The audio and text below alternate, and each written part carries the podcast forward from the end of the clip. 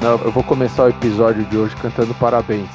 A gente vai comemorar os meus 50 anos com esse convidado, é isso? Vai convidar. De todos os convidados que a gente tinha até hoje, a gente vai comemorar os meus 50 comifano. É, mas como é que você foi fazer aniversário ontem e a gente resolveu gravar hoje, meu? Não, esqueci, marquei, chamei o cara, fazer o quê? É a vida, né? Mas tudo bem, ele, ele falou que vai mandar aqui um champanhe com bolo aqui pra gente acompanhar Aê, a gravação. Maravilha, agora eu senti. Obrigado, hein, Mifano. bolo virtual. Não, mas sem brincadeira. Sem brincadeira, a gente está gravando esse episódio um dia depois do aniversário de 50 anos do Rigonati. Não é piadinha, é, obviamente é, super parabéns, acho que é uma fase incrível Obrigado. Eu estou muito distante dessa idade ainda, né? Mas quando eu chegar lá, eu vou ter certeza que é, deve ser legal. É legal a gente ter essas gerações diferentes na mesma empresa. é, super. Ai, ai, muito bom, muito bom. Mas é isso aí. Vamos lá. Convidado de hoje, Cláudio Mifano, empreendedor, fundador, CEO da Livance, mais um cara com uma carreira bastante vasta, com shift de carreira que acho que deve ser uma inspiração aí para muita gente. Então, obrigado por você estar aqui com a gente. Conta um pouquinho da tua trajetória, Mifano. Pô, obrigado, Chalfon Edson. Prazer, é uma honra estar aqui no podcast que eu sempre acompanho como um fã. É, achei que ia ser sobre a minha trajetória, mas estou vendo que o Edson, com 50 anos, vai roubar a cena aí. E aí eu fiquei sabendo da minha gafe que eu não dei parabéns ontem. para todo mundo aqui escancarou, então. Pô, você nem entrou na vaquinha do presente, é, né? TV. Vai ficar mas... fácil discutir a rodada agora. Pô, vamos lá, vou tentar me redimir aqui. Bom, eu sou aqui de São Paulo, né? Nasci aqui, cresci aqui. É, acho que eu sempre fui um bom aluno de matemática e um, e um mau aluno do resto ali. Sempre joguei muito tênis e né, aqueles momentos que acho que marca assim, né? Eu, eu, no meio do terceiro colegial fui convidado gentilmente, assim, com uma leve pressão a sair da escola, né? Assim. Você estudava? Eu estava no colégio Peretz, né? Que é um colégio judaico enfim, eu tinha uma turma bem animada. Naquele dia, eu e mais dois fomos convidados a, a se retirar naquele momento. E aí acabou sendo um momento interessante, porque eu fui para uma outra escola, enfim, e comecei o cursinho. E aí, junto com dois amigos meus, amigões do peito até hoje, o, o Ben e o Fábio, a gente entrou numa jornada de estudar muito, assim, o que eu, tudo que eu não tinha estudado até então, eu jogava tênis. E aí, com o sonho de ir para a GV, que pô, era um negócio meio distante, administração aqui em São Paulo super legal, e aí, enfim, na primeira tentativa eles entraram eu não, mas na segunda eu entrei e entrei em sexto lugar, né? Gabaritei matemática. E aí acho que é um daqueles momentos que você pega uma confiança, assim, né? Acho que às vezes a gente até subestima o quanto confiança é importante no geral, né? E eu acho que aquilo ali me deu um impulso, né? Entrar num lugar que eu achava que era super distante, entrar bem posicionado e tal. Enfim, depois na faculdade teve parte que eu estudava bastante, partes que não, enfim, mas, mas acho que aquilo ali foi legal. E eu, incentivado pelo meu pai, ali desde 15 anos, eu tinha comprado algumas ações, eu adorava mercado financeiro, investimentos. Eu logo no começo montei um clube de investimento com mais dois amigos da faculdade, o Paulo e o Zé, Humberto, e a gente botou 5 mil reais cada um, era o começo, assim, nem tinha quase legislação de clube de investimento, e a gente montou, cada um colocou 5 mil reais, tinha 15 mil, a gente estruturou o clube e começou a captar com o pessoal da GV ali, o investimento mínimo era 15 mil reais, e a gente chegou a ter um milhão, e era super legal. E aí eu ali no meio da faculdade comecei a procurar estágio, né, queria trabalhar em mercado financeiro e tudo mais. E aí acabei indo parar numa gestora pequena que estava no começo, né, chamada Claritas. Eu lembro que na época eu tinha a opção de ir para Claritas, que tinham 11 pessoas, era um lugar menor, e tinha uma posição na tesouraria do JP Morgan, que era algo também super incrível. Eu lembro que na época eu falei, pô, acho que eu vou para um negócio menor, eu vou estar mais perto dos fundadores e acho que vou estar mais enfim, na linha de frente, era o primeiro estagiário né, da gestora. Se fosse hoje, ia chamar aquilo ali de startup, né, com quatro co-founders, na época era uma gestora, e enfim, foi muito legal. Na verdade, eu fiz uma trajetória de 13 anos lá, fiquei sete anos na mesa de operações como trader, né, gestor de portfólio, eu operava todos os tipos de mercados possíveis, Brasil lá fora, tinha época que eu cobria a Rússia, lia o jornal no russo de manhã para trazer para o morning meeting lá, é, enfim, a gente fazia todo tipo de operação, era um fundo bem agressivo e com um mandato bem amplo. depois de sete anos nessa área, eu comecei a sentir falta um pouco de olhar para outras coisas que não fossem as minhas sete telas que eu tinha lá na frente. E aí você olha meio que todos os índices de tudo do mundo, meio que você está olhando tudo, mas não está olhando nada também. E aí eu mudei para uma área que tinha sido criada lá de gestão de patrimônio de famílias, né, que tinha sido recém-criada por uma equipe lá do BS Pactual que tinha entrado.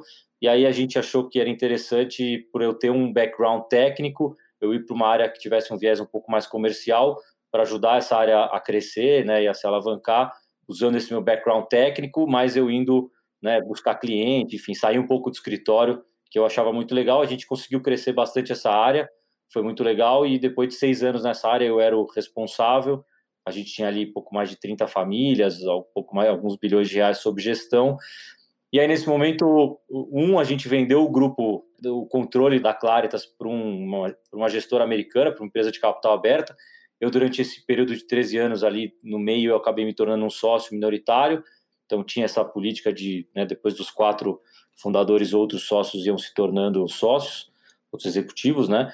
E aí a gente vendeu o controle né, da Claritas. Então, assim, era uma fase um pouco diferente e eu tinha alguns clientes que eram da chamada economia real, tinha gente do mercado de saúde, eu tinha gente do mercado imobiliário, tinha alguns caras de tech. Eu lembro que eu fui visitar uma um Demo Day da 21212, talvez a primeira aceleradora do Brasil lá no Rio, lá no Lagum ali, um negócio legal. Falei, cara, olha que legal isso aqui e tal. Fui junto com esse cliente lá, com o Claudio Gora ali, e foi super legal. Enfim, comecei a ficar um pouco mais apaixonado, encantado por esse lado da economia real, dos negócios, me envolver um pouco com os clientes e tal, menos no mercado financeiro. E aí eu não tinha parado para fazer MBA fora, porque na época eu estava focado em me tornar sócio, acabei fazendo CFA, que é um certificado que se estuda bem pesado assim. Não vou dizer que você precisa ser muito inteligente para fazer, mas você precisa ser disciplinado, né? Você conhecer alguém que fez o CFA, não sei se você pode dizer que a pessoa é inteligente, você pode dizer que é disciplinado, que estuda toda noite, final de semana.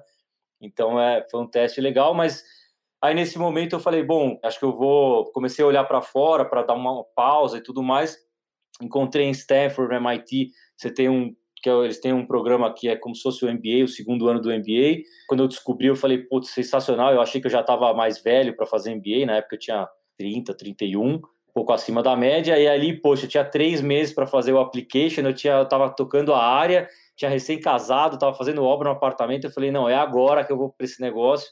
E aí foi dois meses e meio estudando para o GMAT todo dia à noite, é, application e tudo mais, acelerado, bem obstinado, assim, em conseguir entrar lá. E aí fui aceito e fui lá para o lugar que eu falo que é Disneyland de gente grande, né? Então, pô, botei a mochila nas costas, comprei a bike lá, morando no campus, né? Eu tinha estudado na GV aqui, que é incrível, mas é um prédio, né, do lado da Paulista. Aí lá você chega naquele campus que é o segundo maior campus do mundo, o maior campus americano, um negócio incrível Pô, você vai lá na aula, tá o fundador do Airbnb que estava estudando ali 10 anos antes, aí você ouve a história que o cara do Snapchat levantou 400 mil dólares e saiu no meio da aula com a mochila nas costas e foi empreender.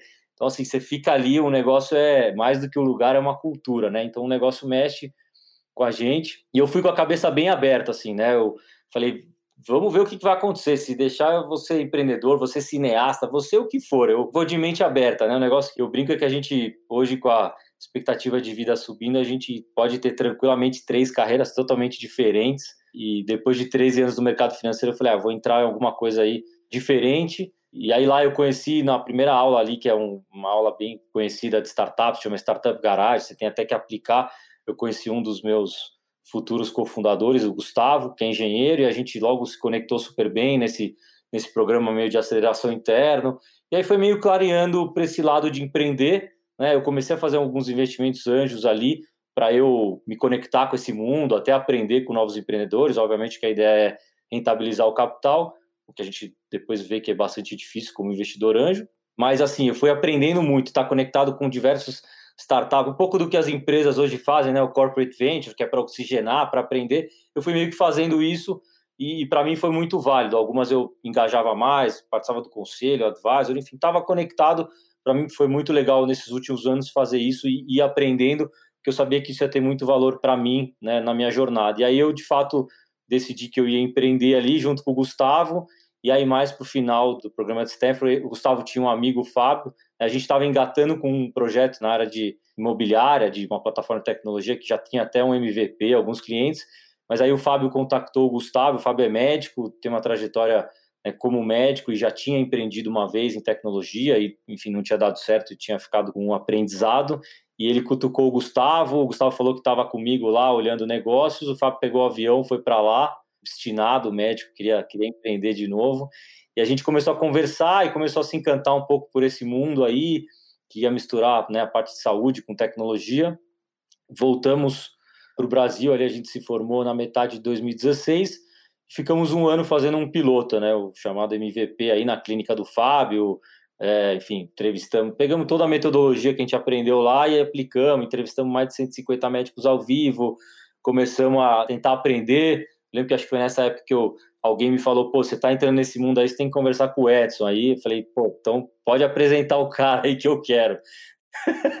eu fiz um shift assim claro de falei meu network agora é para esse mundo novo. Eu não vou ficar no mundo não antigo no mau sentido mas né eu vou esquecer o mundo ali do bônus do mercado financeiro e vou focar nesse outro mundo aqui para aprender. Eu lembro do Edson ali a gente foi no Le Pan Quotidien ali na Afonso Brás. É isso aí.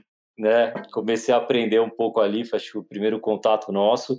E muito nessa minha essa minha vontade de aprender, e assim, acho que é maravilhoso, né? Depois de um tempo de carreira, de 15 anos e mais, você meio que reaprender, aprender coisa de novo, né? Usando sempre o background anterior, mas meio criança de novo, assim, né? Saindo da faculdade. E me falou, óbvio, o Gustavo, teu co-founder, veio do mercado de real estate, né? Vocês tiveram esse contato com o Fábio, também co-founder, com todo o lado de saúde, mas assim, você também se tornou uma referência no mundo da saúde. Né? Acho que você entrou de cabeça nesse universo e acho que hoje você conhece como poucos o setor. É, como é que foi esse processo, assim? Como é que te despertou essa coisa de tentar entrar no mercado que era tão distante do teu mercado? Você poderia ter ido montar, sei lá, um negócio na área de, de finanças, alguma coisa na área de investimento, né? Por que, que você escolheu saúde? Por que, que você escolheu esse setor, assim? Ou foi total influência dos co-founders? Puta, legal, pergunta assim. Eu lembro quando eu tava indo para Stanford, eu comprei dois livros lá, que era Banking 3.0. Eu comprei uns dois, três livros de banco digital, porque eu falei, pô, é isso aí. Né? Eu lembro que eu comecei a olhar Robô Advisor, pô, eu trabalhava em Wealth Management, falei, pô, tinha lá o Wealthfront, o cara é um dos professores de Stanford. falei, pô, isso aqui, não, é o caminho é esse, né? Meio natural.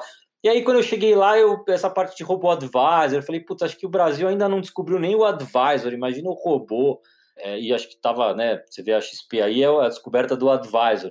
O robô estava muito adiante. Depois eu cheguei a pensar um pouco nas coisas de câmbio, né? Uma TransferWise, e teve até um momento ali que eu pensei em trazer algumas empresas dos Estados Unidos para o Brasil, era uma das ideias que eu tinha. Cheguei a falar com TransferWise, com Lyft, né? Que tinha um outro cara de Stanford que tinha trazido o Uber.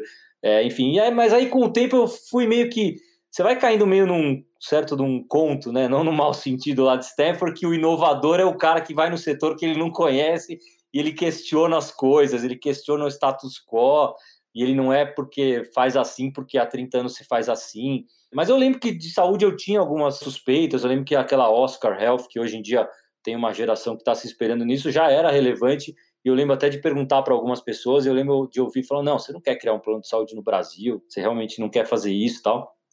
Então, assim, por eu ter contato com alguns clientes de saúde, algumas pessoas muito legais, eu achava que era um mercado interessante. Num determinado momento, parecia que eu ia para real estate, talvez porque o Gustavo tinha um princípio de uma ideia. E aí, na verdade, chegou o Fábio falando isso. Então, assim, era um setor que eu tinha simpatia. Num determinado momento, eu comecei a olhar para algumas coisas que estavam lá. Acho que eram setores óbvios que eu achei que tinha né, espaço para criar e tal. E eu estava meio nessas de. Eu estava realmente buscando uma jornada incrível, assim, diferente, e num determinado momento comecei a achar que com mais distante ela tivesse do meu dia a dia, mais interessante ela poderia ser. Né? Obviamente, assim, tem o outro lado, que é no dia a dia, às vezes eu estou fazendo alguma coisa, eu falo, poxa, se eu tivesse lá no mercado financeiro feito alguma coisa, talvez eu usaria mais conhecimento anterior, né? Então, tem o lado prós e os contras também mas acabou indo um pouco pela oportunidade e eu levei um tempo, assim, né? Talvez o meu background antes de, de ser investidor, ser financeiro, de olhar planilha e tudo mais, foi meio que um tempo, assim, da gente voltar, fazer o MVP, até tomar a decisão, falar, não, vamos em frente com isso aqui. Então, assim, teve uma certa razão envolvida nisso aqui de entender se tinha um negócio legal, se eu estava me acostumando com o setor, se isso era uma coisa legal. E foi meio que as coisas foram meio clareando, né? Foram encaixando. Então foi um processo. Acho que isso é muito legal de você estar um ano ali imerso numa faculdade, né? Na business school ali. O pessoal fala é para você ter um tempo para conhecer o teu sócio, para explorar várias coisas. Quando você está ali como estudante, você manda e-mail para um monte de gente legal, as pessoas respondem, né? Ainda mais por estar lá em Stanford. Então foi um tempo de explorar muito legal que certamente se eu tivesse né, empregado ali trabalhando e tudo mais, é mais difícil, né, de encontrar esse tempo todo para conseguir ter uma certa calma e tempo para uma mudança tão grande, né? E me fazendo mais uma pergunta assim nessa coisa do jump de carreira, né? Porque acho que tem muita gente que pensa nisso, nem todo mundo consegue fazer, né? É, o que, que, você acha que são pré-condições assim que a vida tem que oferecer para você conseguir fazer isso, né? Você falou essa coisa do tempo, do ano, né? Enfim, que outras coisas que você recomenda para as pessoas que estão nesse mindset, que querem fazer um jump desses, se preocuparem assim antes de pular mesmo?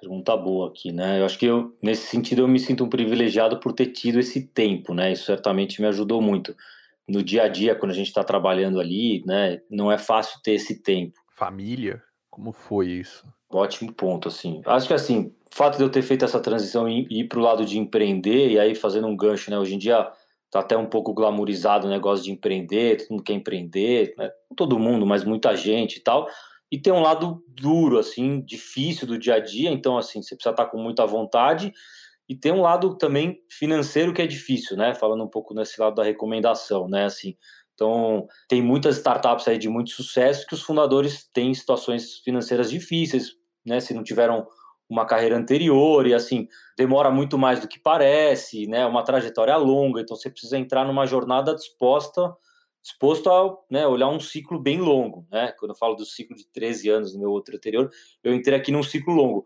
Eu diria que assim, o fato de eu ter tido uma carreira antes que me proporcionou ter uma reserva me traz uma tranquilidade de um tempo, que eu acho que assim a pressão financeira quando você está empreendendo ela é muito difícil, né? Ela pode te levar a decisões de curto prazo não ótimas e tudo mais. Então acho que assim ter algum timing, né? Alguma, obviamente ter tranquilidade demais também não é bom, mas eu acho que você precisa ter né, um plano aí de falar, eu vou ter e, e não é tipo, vou ter seis meses para testar isso aqui, porque se tiver seis meses, podemos apostar que vai dar errado. Então eu preciso ter um prazo maior para isso se mostrar um caminho que vai ser viável, ou que, enfim, pode ser que um dia não seja, mas você deu aquele tempo suficiente, né? Família é um ótimo ponto. Então, assim, esteja alinhado, né? Eu, eu tinha casado há pouco tempo e ter um alinhamento em casa, né? Pô, eu vou empreender, né? Eu vou mudar de uma carreira no mercado financeiro num momento muito bom, e mercado financeiro né, é, é conhecido por boas remunerações, para um mercado que enfim, é longo prazo, é 24 por 7, é difícil. E de onde veio a formação da ideia em específico, Mifano? Como é que vocês chegaram no conceito que formou a Livance? É, só completando aqui que a gente vai lembrando né, dos desafios pessoais e, e esse ano da pandemia ele, ele conseguiu levar isso aí para um plano que Ninguém imaginava, né? Não tinha aula em Stanford de empreendedorismo na pandemia, não. Não é fácil. É. é, mas a ideia, assim, é engraçado porque ela vai, ela vai meio evoluindo, né? Assim, não tem um dia que fala, não, a gente vai entregar isso aqui, né? Então, de alguma forma, o Fábio veio com um embrião de alguma coisa nesse sentido e a gente falou, bom, vamos explorar esse teu desafio pessoal de 15 anos que você tinha o teu consultório, depois você juntou com seus amigos e tudo mais, e vamos olhar o problema, né? Muito da vamos usar a metodologia que a gente aprendeu lá e vamos, pô, já que a gente nunca fez isso, vamos tentar usar uma metodologia que parece que faz sentido, né? E aí a gente foi lá, entrevistamos mais de 150 médicos ao vivo, com aquele negócio que eu sempre ouvia lá, falar assim, não vai para a solução, ouve o problema, né, foca no problema, entende qual que é, porque senão você vai viesado, né? Você vai ouvir o que você quer e o que você deveria ouvir, eventualmente você não vai. Então a gente foi isso, foi muito bom porque tinha uma clínica do Fábio que a gente podia usar de piloto ali, de MVP, então a gente montou um site lá eh, para atrair uns leads, gastava 10, 15 reais por dia no Google, no Face, para tentar atrair gente para conversar. E aí foi meio que clareando que você tinha um desafio de carreira do médico, de como é que ele se colocava, os custos, né, como é que você cresce, enfim, foi ficando meio latente isso. E aí a gente foi meio que, a partir do piloto ali, foi meio que incrementando um pouco a ideia, a gente ia pensando, né? Depois eu lembro da gente falando assim, poxa, legal seria se só pagasse quando tiver de fato um paciente no consultório. Como é que a gente vai fazer? A gente vai fazer um sensor? Puta, não, não vai. e a coisa meio que vai ganhando o corpo, assim, às vezes até dá dificuldade de lembrar o detalhe, assim, né? Meio a coisa vai indo no dia a dia. Foi uma jornada né, de quase um ano, assim, até lançar. Então a coisa meio que vai ganhando corpo, vai ganhando alguns contornos, e aí de repente a coisa vai meio que indo, assim. Então, não sei se não é uma resposta super estruturada, mas ela parte de um ponto, de um desafio pessoal do Fábio e vai evoluindo para falar com um monte de gente do mercado e entender os desafios, se eles são claros, se é um problema real. E como é que é empreender nesse meio de campo entre hardware e software? Né? A gente fala que já não existem mais empresas do velho mundo, do novo mundo, porque tudo é tech, e tech está abarcando né, hardware, está abarcando casa, prédio, que é o que vocês estão fazendo. Quais são as, as complicações extras que foram surgindo pelo fato de você estar tá lidando com essas duas frentes ao mesmo tempo? Legal. Isso me lembra uma reflexão que eu tive um tempo depois que a gente tinha começado a Livance, eu lembro de eu ter visto um outro player aí fazendo um negócio na área de saúde que era só tech e tal, aplicativo. E aí eu olhei aquilo ali e falei, putz, esse negócio é sensacional. Eu falei, por que, que eu fui fazer um negócio que tinha a parte física, além do tech, né? Que é uma dor de cabeça dupla, né? Eu falei, pô, eu fui para Stanford, achei que eu estava na crista da onda ali, que eu tinha aprendido tudo. E aí, com o tempo, essa iniciativa que eu tinha admirado não deu certo e eu fui aprendendo a, na verdade, gostar desse desafio duplo, né? Como você falou, a gente tem que gerenciar o hardware, as unidades, o espaço físico, você tem que fazer manutenção, tem toda a questão. E você tem o desafio igual, né, de tech, de uma startup de tecnologia, de criar um time de tech, de evoluir produto e as coisas até estarem interconectadas, né? Então você consegue o produto de tech ele é mais maleável, né, um roadmap, o produto físico ele não é tão maleável, ele é até certo ponto mas eu fui aprendendo a gostar disso e ver isso como algo, eu falei, bom, isso aqui é duplamente difícil, mas isso aqui, tudo que é no começo você acha difícil, putz, isso aqui é muito difícil. No, com o tempo você vai falando, pô, que bom que isso aqui é muito difícil, né? Que se alguém quiser fazer, vai ser bem difícil, né? Então você começa a olhar com o outro lado, né? Em geral, todos os desafios que aparecem, eu falo, pô, maravilha, se alguém quiser fazer, vai ter que passar por isso aqui, né? Então a gente vai aprendendo que esse negócio de né, a ideia tá aí para ser circulada, né? Copiar, no final é a execução.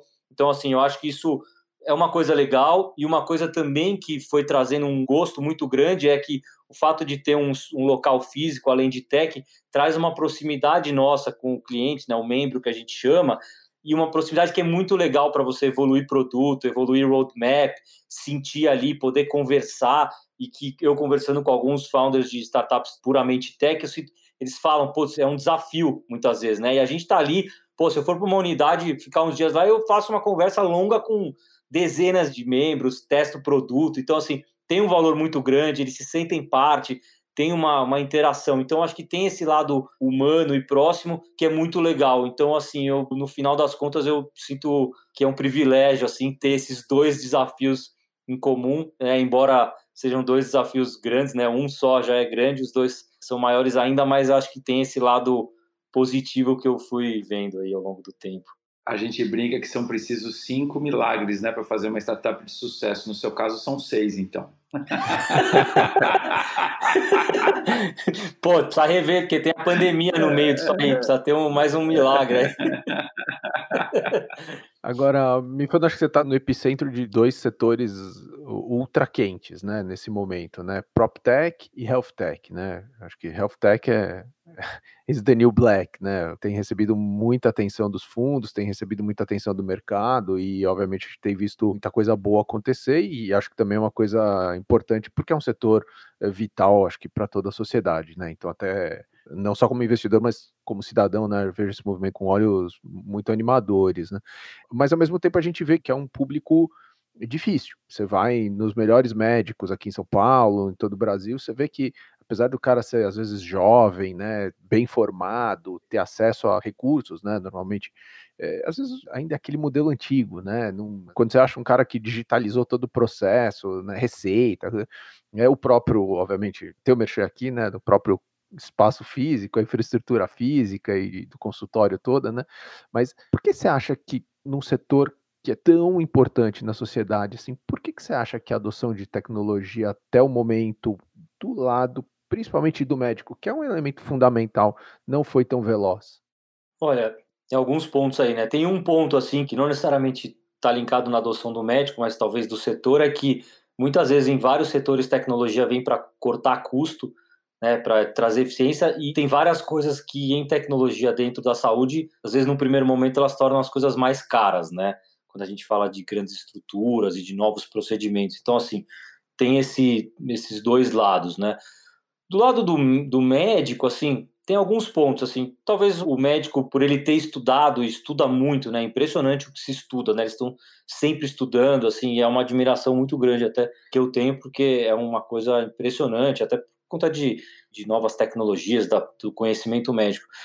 Mas, assim, acho que eles estão muito focados nisso e muito focados na questão de saúde e tal, e às vezes eles não se dão o tempo de olhar essas outras coisas. Acho que isso está mudando, tá, mas talvez a gente falar dos últimos anos, e o médico, ele é um cara que está, mais de 80% dos médicos no Brasil estão pelo menos em dois endereços, quase metade está em três, quatro, cinco, assim. Então eles têm uma vida que é muito corrida.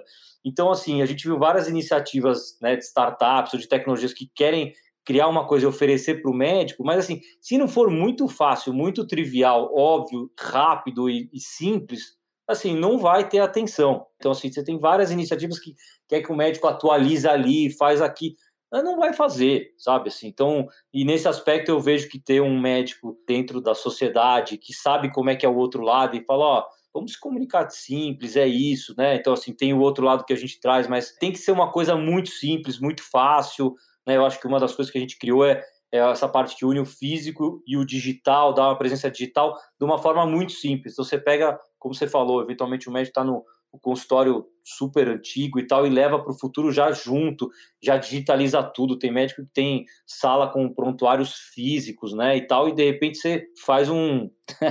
joga. Extreme Makeover. Extreme Makeover, assim, mas de uma forma fácil, né? As pessoas às vezes falam assim, nossa, mas é, será que é tão fácil assim? Então é fácil. E eu acho que o fato de ter um componente físico para a gente também ajudou, porque você faz ali, a gente tem um onboarding presencial, então assim, tem uma questão também é, importante de você abraçar e acolher. Então, acho que isso é importante. E, e acho que eu vi muita iniciativa que tentou, de alguma forma, às vezes na ânsia de fazer o negócio parecer incrível, às vezes você faz o negócio também parecer mais complexo, mais super tech, e aquilo ali muitas vezes afasta. Eu acho que criar um negócio que é bacana, que é inovador, mas fazer aquilo ali parecer fácil, ajudar, eu acho que isso é importante. Acho que complementando a gente vê, e acho que a gente provoca muito isso, e acho que a mentalidade está mudando, mas muitas vezes o médico, por ter uma baita formação, tem mestrado, tem doutorado, é referência, às vezes ele não se preocupa também com esse outro lado, não dá talvez a devida importância, e aí por isso demora um pouco mais para adotar, porque de alguma forma né, a formação, e principalmente entre os colegas, né, essa questão do currículo e tudo mais é, é fundamental. Então, às vezes, isso, esse outro lado acaba sendo deixado um pouco para trás, mas acho que hoje em dia, com a quantidade de novos médicos vindo para o mercado, com o mercado mudando, com novos consumidores agindo de forma diferente, acho que os médicos estão sendo levados né, a mudar esse tipo de, de atitude e tudo mais. Então, acho que tem uma mudança, né? A gente vê. Outro dia eu fui falar para a turma do primeiro ano de uma faculdade, estavam fazendo um evento de inovação. Então, acho que tem uma geração nova chegando que é diferente, que vem diferente, e acho que isso faz com que os médicos mais experientes, estabelecidos de alguma forma, sejam provocados também né, a mudar o jeito. E, Mifano, você tem um perfil altamente buscado e desejado pela indústria de venture capital, né? Seja pela tua formação, seja agora pela atração que você está conquistando nesses anos de, de Livans. Que recomendação você dá para os empreendedores lidarem com o assédio dos investidores? Legal, assim, é, acho que uma das características certamente que eu tenho e que eu gosto, assim, é a parte de relacionamento, né, o networking, e acho que vem do meu prazer, assim, de me conectar com gente, né, interessante, inteligente, de aprender com essas pessoas, e, e acho que isso vem natural, e isso ao longo do tempo se mostra muito positivo, né, acho que é o relacionamento é fundamental, né, estabelece confiança, a gente aprende, então, acho que assim, nessa questão com esse mundo de venture capital, de investidores em geral, acho que estabelecer relações né, genuínas, com um prazo adequado, né? A gente acabou se conhecendo muito antes de eu imaginar que eu pudesse querer captar dinheiro com alguém. Então, assim, poxa, é verdade. Né, foi para aprender, né? Eu nem sabia se eu ia empreender mesmo. De repente, ali depois de um tempo, eu podia desistir, voltar para o mercado financeiro, cair na tentação. Então, acho que assim, é, eu acho que é até importante no sentido de você conhecer, né? Porque o venture capital, no final das contas, chama venture capital, mas é o teu sócio, né? É com quem que você vai dividir aí a jornada e a jornada vai ser longa, vai ter altos, vai ter baixos. Então, assim, acho que tá com alguém que você, né? No mesmo jeito que você tem um co-founder e é fundamental você se dar bem, se dar bem com o time. Poxa, você tá com sócios que são alinhados e que você tem, né, uma relação para poder trazer problema, para poder ouvir, para poder discutir discordar de uma forma positiva, eu acho que é fundamental, né? Acho que assim, isso de de repente em cima da hora ou ver quem que veio e assediou de uma forma diferente, acho que pode ser um caminho perigoso, assim. Acho que são relacionamentos de longo prazo, né? Até porque se alguém está empreendendo e está achando que vai fazer um exit rápido, que é um, né, um trade ali, certamente vai se dar mal. Boa. Ping-pong? Ping-pong. Então vamos lá. Tem mesa de ping-pong na Advance? Olha, não tem, não tem. Então a gente não entrou na mesa, não, não entrou na do ping-pong. É bom porque agora também, se tivesse, a mesa ia estar tá vazia lá. Então, não tem. Apesar de eu ser um grande fã de ping-pong, viu? Jogava muito na época da faculdade. Boa. O que você tá lendo? Pô, tô lendo um livro que acho que um percentual grande dos ouvintes aqui deve estar tá lendo, que é o do Netflix lá, né, do o No Rules lá, sem regras. A gente sempre gostou muito, né, sempre se apoiou muito no documento da Netflix, então eu tô lendo, e em paralelo eu tô lendo um outro que já tinha começado, eu coloquei esse meio que junto. Eu tenho experimentado ler dois livros ao mesmo tempo, e o outro é muito legal, que é o Projeto Fênix, que é um romance de TI. Então me lembra das épocas que eu lia romances de mercado financeiro, eu lembro que o Mercadores da Noite foi o primeiro livro que eu li, achei incrível. E o Projeto Fênix é muito legal. É um livrão grande e eu consigo me ver lá em desafios de, né, da área de negócio com TI, DevOps e tal. Então, estou gostando. Quem te influenciou? Olha, é, não sei se é meio básico, assim, mas assim, meu pai e minha mãe, assim, pô. Mesmo você tendo sido expulso é, então, assim, eu, eu, vou, eu vou até te dizer o porquê, assim, qual é a correlação disso até com a inspiração dos meus pais.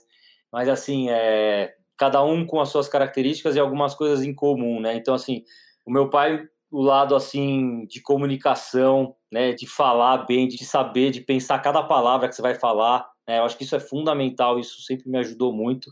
Então, você se comunicar, você ter um bom networking. Eu lembro, minha infância inteira, qualquer lugar que eu ia, tinha alguém que meu pai conhecia, eu achava sensacional né, a forma de pensar estrategicamente, de ter calma, de olhar, de ser curioso, de querer estar sempre aprendendo, né, de, de se conectar com todo mundo fácil, né, demonstra interesse. Qualquer pessoa que começa a conversar com ele se abre, conta tudo, assim, é impressionante. Então, acho que essa habilidade de, de criar essas conexões legítimas, conversar com muita gente e buscar muita informação, né? Meu pai, ele trabalhou 20 anos na Abril, então tinha todas as revistas em casa e ele me incentivou isso. Eu chegava em casa, tinha um recorte de uma matéria anotado para eu ler. Então, assim, eu sempre fui um alucinado por ler. Quando a gente passa, né, ou passava na banca, eu lembro que eu olhava lá e meu sócio Gustavo falava: Não, relaxa que você já leu todas aí, não tem mais nada para você comprar. Então, assim, eu sempre fui um alucinado para ler tudo, para saber tudo. Quando alguém me conta uma informação que eu não sei, o negócio me machuca. E isso veio muito dele, assim. E o lado da minha mãe, um perfil bem diferente, assim, um negócio de putz, de viver o hoje, de pensar sempre positivo, de fazer muita coisa e, pô, final de semana, vamos lá que vai estar tá tempo bom, vamos fazer. Pô, se eu acordo de manhã, ela já foi de bicicleta para o trabalho, já tomou café com as amigas, já entrou num curso novo de cerâmica, tá aprendendo um monte de coisa ao mesmo tempo. Então, assim, tá sempre positivo, tá sempre alegre, não tem tempo feio. Pô, ela foi com, enfim, precisa falar a idade, ela não vai gostar, mas ela foi recentemente fazer um intercâmbio e ficar em casa de família na França, que ela não conseguiu um sonho que ela não conseguiu realizar de infância, ela foi com depois de, de muito tempo, então sabe assim de ir atrás e vamos fazer, né? E acho que os dois também um lado né, de, de esportes muito forte, né? Então os dois são muito esportistas e sempre me incentivaram muito, sempre me levaram para todos os esportes. Pô, final de semana, 8 da manhã, estava no interior jogando campeonato, então eles sempre me empurraram muito nesse sentido terminava os, os jogos, eu, meu pai analisando os resultados, por que, que perdeu, por que, que ganhou, tem que saber ganhar, tem que saber perder. Então, assim, esse lado do esporte que eu acho que é fundamental para qualquer um, ajuda no trabalho, ajuda na vida, ajuda no, no social, ajuda a se manter saudável. Então, assim, essa, os dois, assim, com essa quantidade de esporte, de hobbies, assim, isso eu não consegui nem, nem acho que absorver deles. Os dois são muito bons artisticamente, com instrumentos musicais, com artes. Essa parte, infelizmente, eu não consegui absorver, mas são pessoas que sempre me inspiraram de formas independentes. É, tenho muito orgulho deles. Legal. Bom, e aí nesse monte de revista e coisa que você lê, qual a tua fonte de informação no dia a dia? é, e na banca tá difícil agora, né? Você vai falar é... que é o WhatsApp, né?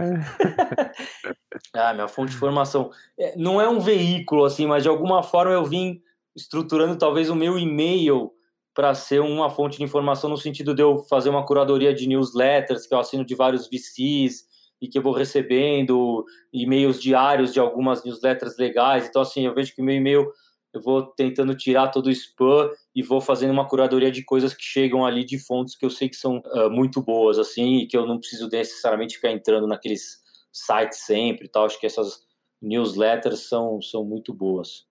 Boa. Uma ferramenta indispensável aí do seu trabalho. Assim, pessoalmente, é meio bobo, assim, mas o calendário, assim, eu vou colocando to-dos ali por tempo, acho que isso me organiza o dia, a semana, eu até tento organizar horários que eu não quero ter nada para eu poder pensar, enfim, então acho que eu de alguma forma organizo como que eu vou alocar o tempo e também a parte do to-dos, né, que todo mundo tem a listinha do to-do, né, enfim, que coloca ali aqui, eu acabo incorporando isso no meu calendário. Bom, e o teu ritual de trabalho? Ritual ah, de trabalho, né? Achei que era ritual geral. Não, ritual do teu cotidiano, vale tudo. O ritual, assim, a hora que eu acordo, eu, eu leio dois jornais. leio no celular hoje em dia, mas eu acordo, de cara eu já leio dois jornais. Eu me sinto, né, hoje em dia a gente tá mais de home office, mas eu me sinto saindo de casa pelado se eu não ler o jornal, assim, não souber um básico de informações, assim, eu sinto que eu não, não dá para começar o dia. Então, começar de cara bem informado, é isso. O ritual pessoal seria, seria jogar tênis, né? Bom, Mifano, com certeza ao longo da tua jornada você recebeu um aprendizado de alguém ou desenvolveu o teu próprio aprendizado que você deve estar repetindo e passando para frente a toda hora. Que aprendizado é esse? Tem um legal que eu recebi, mas o meu pessoal é esse que eu já falei e não sei se é um aprendizado, mas eu, eu sempre falo que a gente pode ter três carreiras totalmente diferentes na vida, três ciclos diferentes. Eu acho que isso é super estimulante.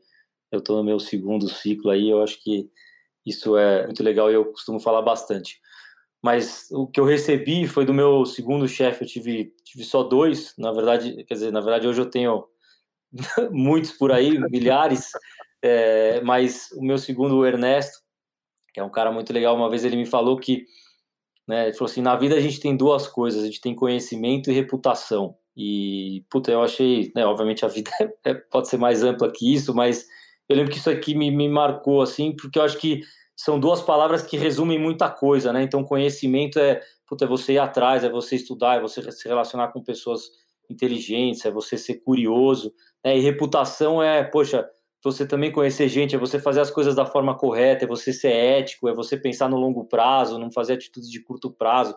Eu acho que são duas coisas que me identifico bastante e que são duas palavras mais que acho que tem um ecossistema, aí, usando as palavras que a gente gosta, em volta, que guiam a gente para fazer muita coisa pensando nessas duas palavras aí. Mega aula. Boa, animal, cara. Super obrigado aí pela jornada, pela história, pelo tempo e para todo mundo que está ouvindo a gente, é só compartilhar, mandar pro amigo, pro outro amigo, deixar um review, espalhar para todo mundo. A gente, a gente é discretinho, mas a gente sempre quer crescer um pouco mais a audiência, né? Então, estamos nessa. A gente agradece a tua audiência, agradece os elogios, os comentários que a gente tem recebido aqui no Twitter também e até a próxima. Boa.